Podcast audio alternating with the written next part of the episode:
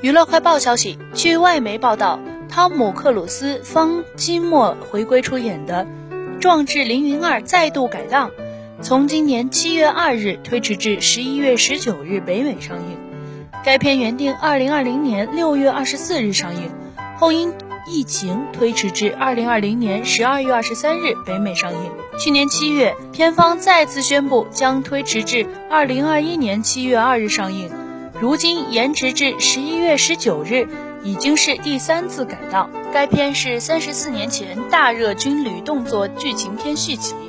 继续聚焦美军战斗机飞行员格伦·鲍威尔等新加盟出演，约瑟夫·科钦斯基执导，讲述在如今飞行员的地位岌岌可危，发达的无人机技术正使他们的老派飞行方式变得过时。